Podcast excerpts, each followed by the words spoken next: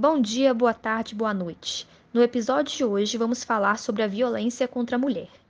Esse tipo de violência pode se manifestar de diversas formas e, de forma geral, pode ser considerado como todo ato lesivo que resulte em dano físico, psicológico, sexual ou patrimonial, que tenha por motivação principal o gênero, ou seja, é praticado contra mulheres simplesmente pelo fato de serem mulheres.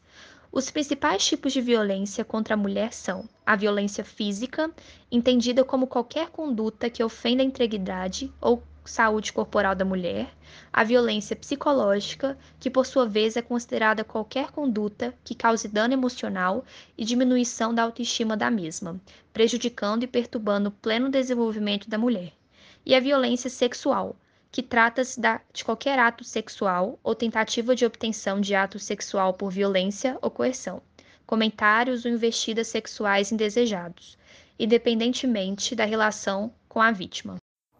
Segundo a Organização Internacional de Combate à Pobreza, 86% das brasileiras sofrem assédio em público.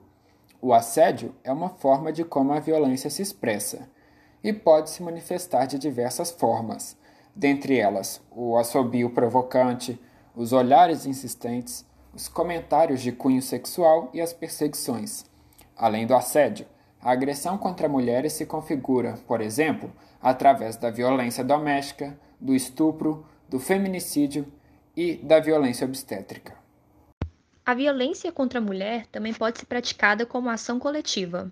É o caso, por exemplo, de práticas de mutilação da genital feminina, que ocorrem em diversos países da África e do Oriente Médio. A ação coletiva de violência também pode ser praticada por organizações criminosas, como a rede de tráfico de mulheres para prostituição forçada. A fim de combater a violência contra a mulher no Brasil, a Lei Maria da Penha foi criada com o objetivo de impor maior rigor na punição contra os agressores contra a mulher. A lei ganhou esse nome devido à luta de Maria da Penha para ter seu agressor condenado, mulher que hoje é símbolo nacional da luta das mulheres contra a opressão e a violência.